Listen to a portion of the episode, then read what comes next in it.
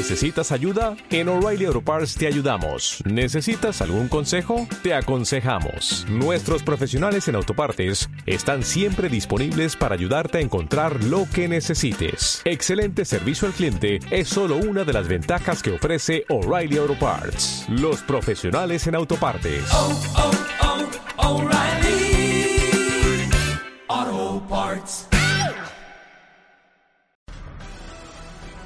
Hola a todos y bienvenidos a este nuevo audiolibro del mundo de hielo y fuego en el cual vamos a narrar la historia del rey Aegon V.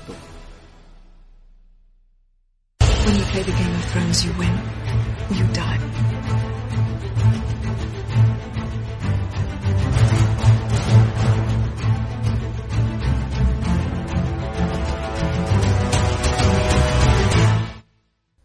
La primera medida del reinado de Aegon fue arrestar a Braiden Ríos, mano del rey, por el asesinato de Aenis Fuego Oscuro.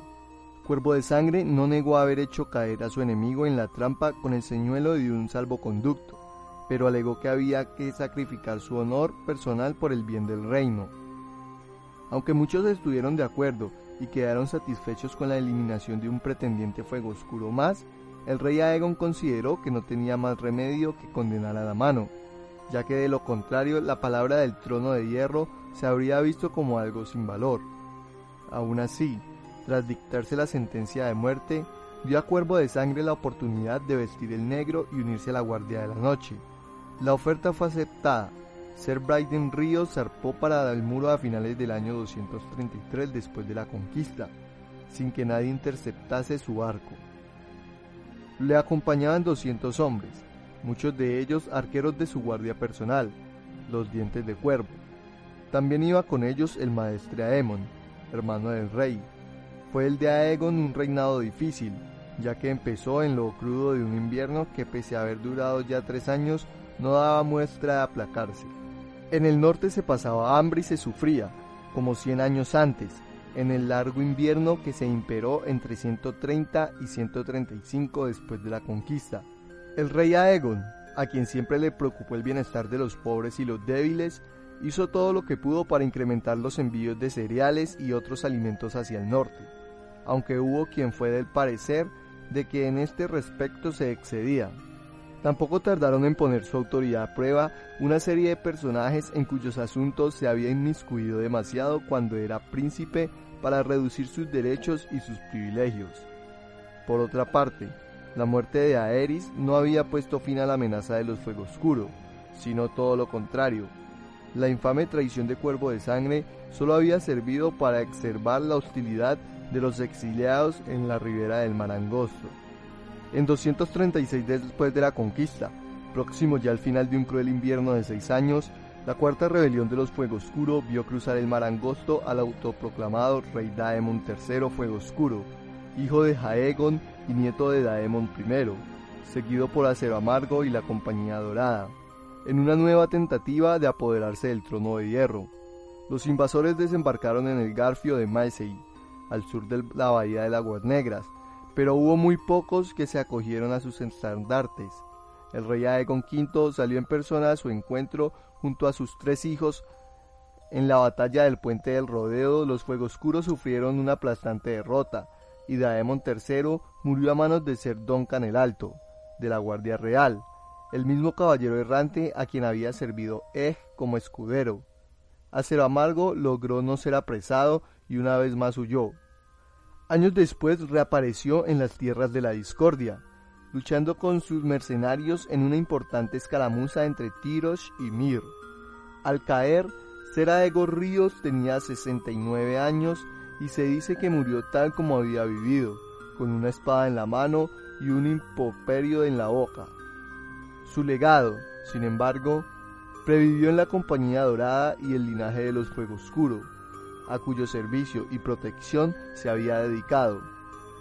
Otras batallas hubo en época de Aegon V, pues este rey tan improbable se vio obligado a pasar gran parte de su reinado con la armadura puesta, sofocando un levantamiento tras otro.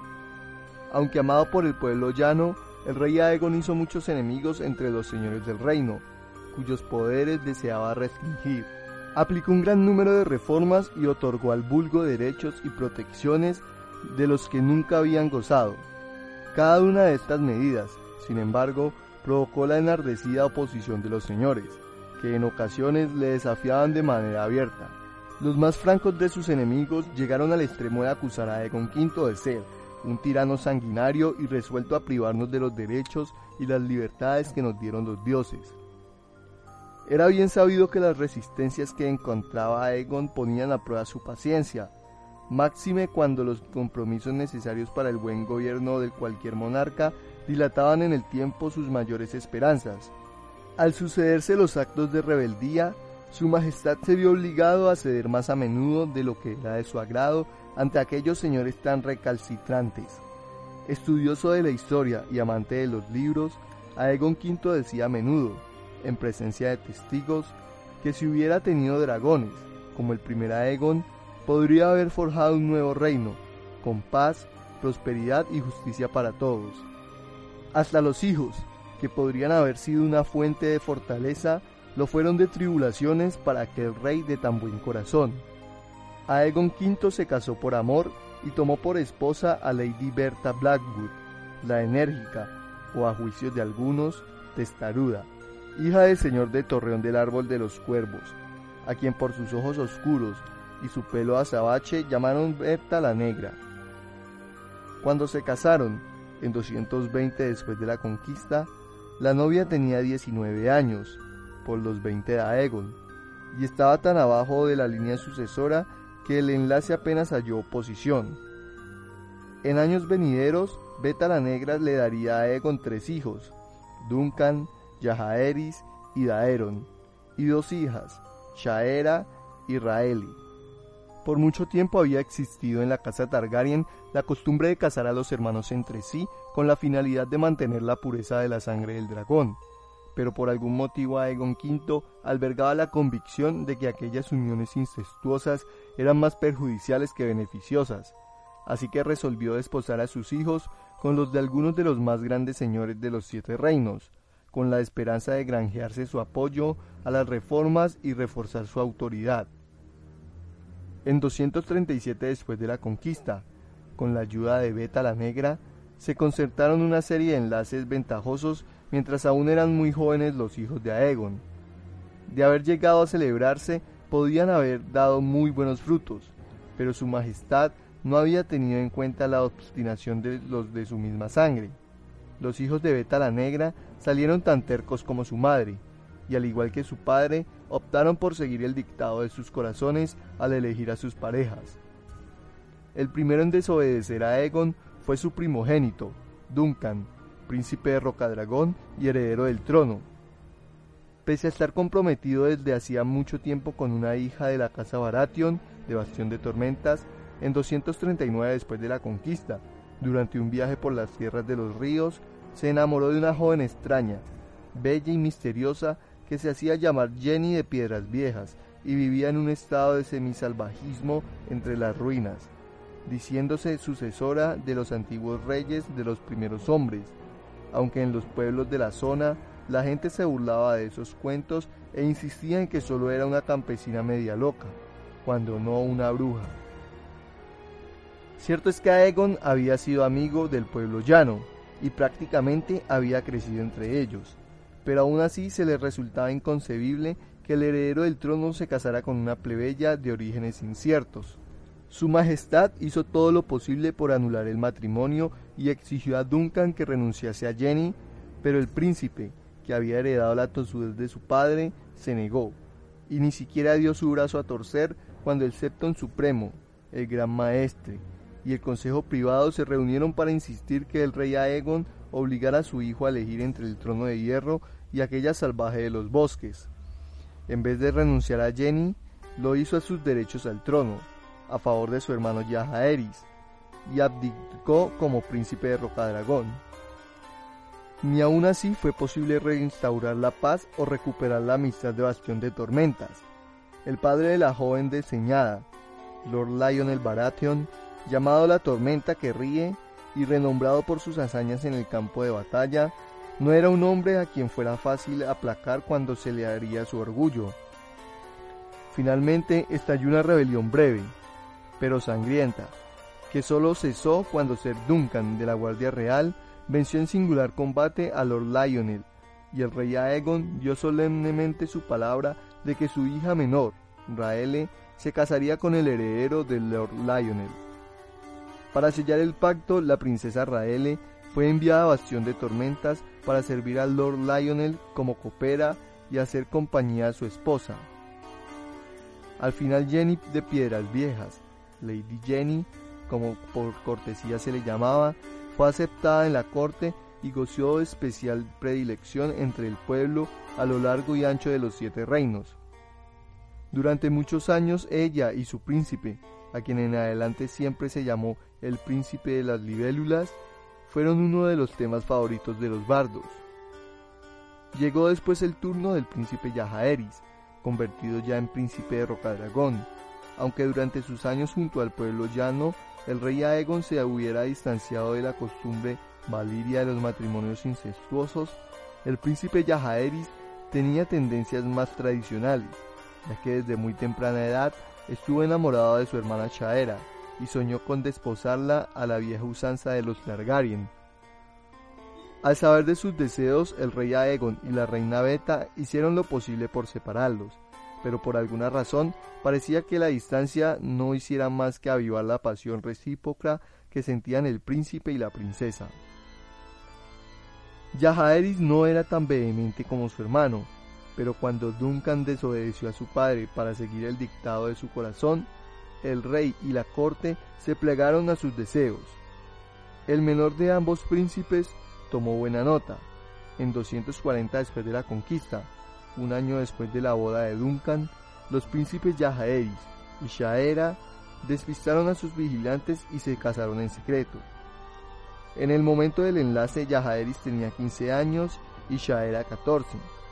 Cuando el rey y la reina se enteraron de lo sucedido, el matrimonio ya estaba consumado, y a Aegon le parecía que no tenía más remedio que aceptarlo. Una vez más, tuvo el rey que lidiar con el orgullo herido y las iras de los de las casas nobles víctimas de semejante enfrenta, ya que Yajaeris había estado prometido con Celia Tully, hija del señor de Aguas Dulces, y Shaera con Luthor Tyrell, heredero de Alto Jardín. Corrompido por el ejemplo de sus hermanos, incluso el menor de los hijos del rey Aegon, el príncipe de Aeron, contrarió a su padre de igual guisa, pese a estar comprometido desde los nueve años con Lady Olena Redwing del Rejo, una joven de su misma edad. En 246 después de la conquista, contando 18, repudió los esponsales, aunque en su caso no parece que hubiera otra mujer, ya que Daeron se mantuvo soltero hasta el final de su corta vida.